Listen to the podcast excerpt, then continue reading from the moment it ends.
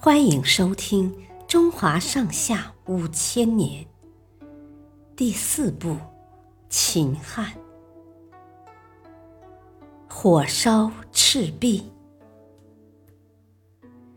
公元二零八年，曹操发兵攻打荆州，刘备派诸葛亮到东吴说服了孙权。孙刘两家联合起来，共同抵抗曹军。这年冬天，孙刘大军在赤壁（今湖北蒲吉）境内，与曹军隔江对峙。曹军将士常年在北方生活，不习惯坐船，许多人因为晕船，根本没法打仗。于是。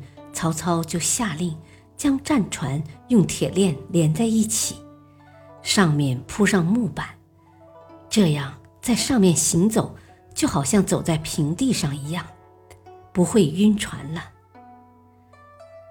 吴军将领黄盖观察到这个情况后，就对大都督周瑜献计道：“曹军的船只连在一起。”我们可以采取火攻。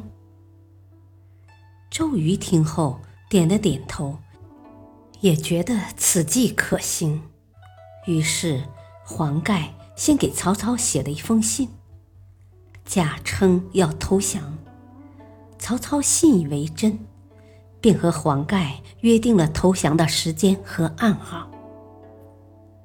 到了约定的这一天。黄盖带着十艘轻便的小船，载满浇了油的柴草，外面用帷幕挡上，插上旌旗，前往曹营。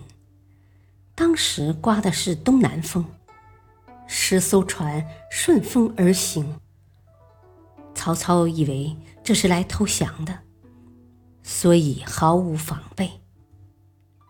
等到离曹营只有两里左右的时候，黄盖命令士兵点燃柴草，十艘火船顺着风便冲向了曹营，点燃了曹营的船只。